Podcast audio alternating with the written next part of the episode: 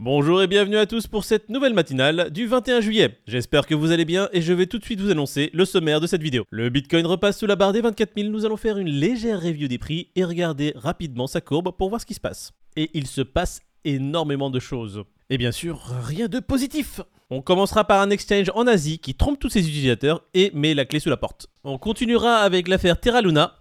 Encore. Les autorités ont fait un raid chez 15 entités liées de près ou de loin à Terraform Labs.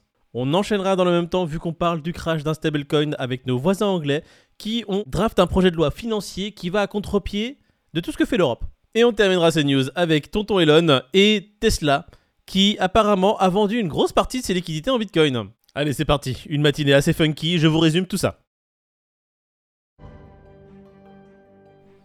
Allez, c'est parti. On commence par le coin 360 et toujours cette photo de Pete qui est toujours là. On a un Bitcoin à 23 016 dollars, un Ethereum à 1494 dollars, on va directement passer au tableau général. On voit un BNB à 265 dollars, Cardano à 52 centimes, Solana à 44 dollars, un DOT à 7.74 dollars. Allez, rapide analyse de courbe du Bitcoin. On est sur le Bitcoin en daily et on voit qu'hier on a fait un petit rebond sur la MA50 qu'on avait traversée il y a deux jours. Aujourd'hui, pareil, on est venu toucher et traverser légèrement la MA50 avant de se retrouver toujours au-dessus. On est actuellement à 22 942.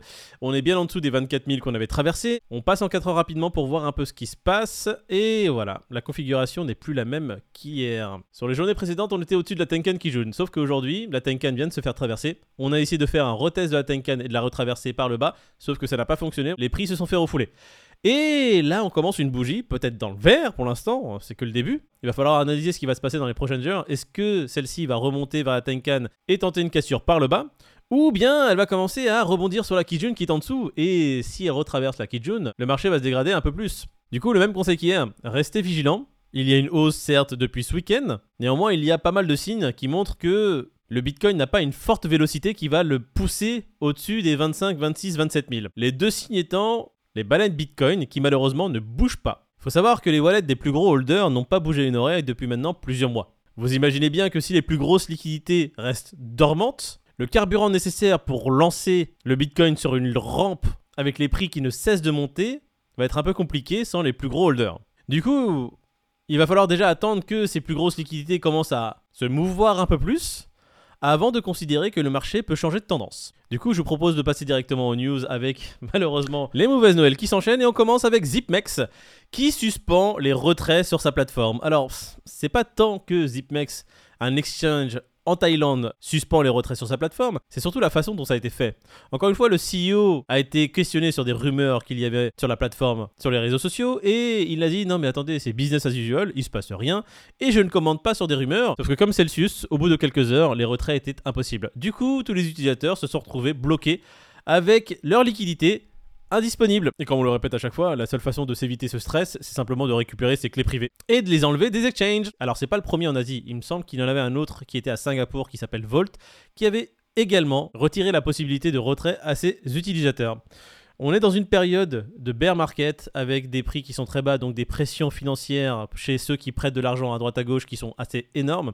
Faites très attention à votre argent, il est très difficile de le gagner, mais il est très facile de le perdre. Donc pour tous ceux qui commencent à investir sur les crypto-monnaies, parce que oui, les prix actuels restent très intéressants, protégez-vous. La première chose à faire, c'est justement de regarder comment récupérer ces clés pour ne pas se retrouver dans la situation de ces malheureuses personnes qui ont peut-être acheté énormément de choses sur ces exchanges-là et aujourd'hui n'ont plus accès et, comme l'histoire nous le montre, n'auront malheureusement peut-être plus jamais accès à ce qu'ils ont acheté. On va continuer avec l'affaire Terra Luna, Terra Luna qui nous refait une saison 18. Les autorités ont fait un raid chez 15 entités qui étaient liées de près ou de loin à Terraform Labs. Et ce qui est intéressant, c'est que les taux se réservent autour de Duke One. Faut savoir que Duke One, c'était la figure publique de Terra Labs. C'était la personne qui a été là, bon, vous inquiétez pas, on va mettre toutes les autres institutions à nos pieds, on va être les meilleurs. Il pensait qu'avec son UST, il allait être le roi du monde.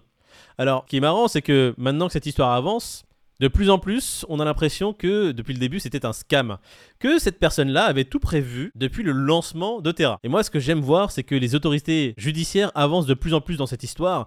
Et Malheureusement, les éléments qui sont découverts petit à petit semblent de plus en plus étayer cette théorie. Il a déjà plusieurs amendes de plusieurs millions. N'oublions pas qu'il y a à peu près 3 milliards qui se sont évaporés dans la nature. C'était des bitcoins ou un mélange de bitcoins et d'autres coins. Du coup, je pense que d'ici la fin de l'année, vu comme ça avance, on devrait avoir beaucoup plus d'éclaircissements sur cette histoire. On va passer du coup à une news qui est un peu liée à cette affaire Terra Luna. On a nos voisins anglais qui ont draft un projet de loi financier qui va à contre-pied. Bon, alors je vais pas dire totalement à contre-pied parce qu'il faudrait voir dans le détail qu'il y a dedans, mais il ne va pas dans le sens de ce qui se passe en Europe. Le projet de loi financier met en son sein la régulation des stablecoins et ils prennent ce qui s'est passé sur le stablecoin UST pour pouvoir le mettre en avant et le justifier. Alors ont-ils raison? Oui, non, ça on ne sait pas, mais ce qui est bien c'est qu'ils protègent leurs concitoyens. Quand on regarde dans le détail, on peut voir qu'ils ont compris qu'il y avait une forte opportunité dans le domaine blockchain et crypto-monnaie et qu'ils n'ont absolument pas envie être la dernière roue du carrosse. Ils veulent profiter justement, et c'est pour ça que je dis qu'ils sont à contre-pied de l'Europe. Les Européens, avec leur projet de loi Mika, ils sont en train d'essayer de mettre des barrières pour empêcher la prolifération de cet écosystème. Mais le problème, c'est qu'en Europe, on ne va rien empêcher. L'écosystème va continuer à se développer dans le monde entier. On a encore plusieurs nations et plusieurs continents qui sont en train de réguler de façon plus souple tout cet écosystème pour justement pouvoir en profiter.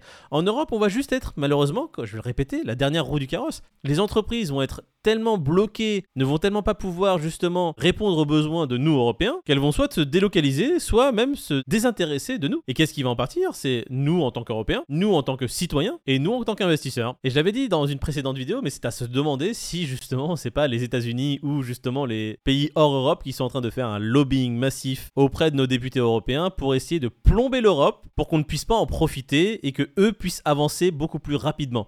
On le voit avec déjà le stablecoin USDT, USDC, Circle qui lance son Euroc, donc le stablecoin adossé à l'euro. La BCE discute justement d'un euro numérique, mais le temps qu'il arrive en 2026, ça sera déjà trop tard. On sera déjà bien en arrière et on ne pourra absolument pas concurrencer ce qui existera déjà. Bon voilà, il ne fait pas bon d'être européen quand on joue avec les crypto-monnaies actuellement. On va terminer avec la dernière news qui concerne Tesla qui aurait vendu sur son second trimestre 2022 75% de sa liquidité en Bitcoin. Rien que ça, avec une perte d'environ 9%. Alors je vais juste faire un petit résumé de Tesla, hein, qui avait acheté pour à peu près 1,5 milliard de dollars de Bitcoin. Ils viennent de vendre à peu près 75% de leurs réserves pour un peu moins d'un milliard. Ils étaient à 930, 940 millions de récupérer en liquidité.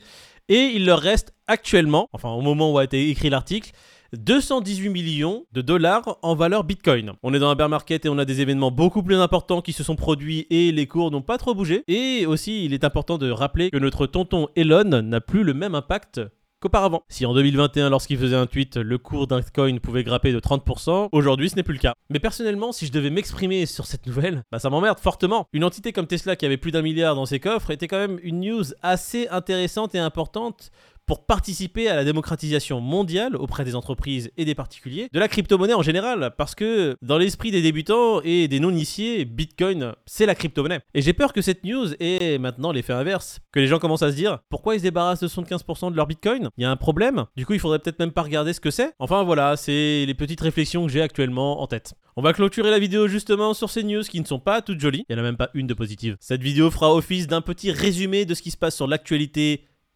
J'espère qu'elle vous a plu et n'hésitez pas à venir en commentaire me dire ce que vous pensez de ces news. Et il faut savoir que David et Peter, du haut de leur piscine, se feront un plaisir de vous répondre. Comme d'habitude, n'hésitez pas à liker la vidéo et à vous abonner à la chaîne pour pouvoir continuer à nous suivre. Et pour ma part, je vous dis à demain matin pour une prochaine vidéo.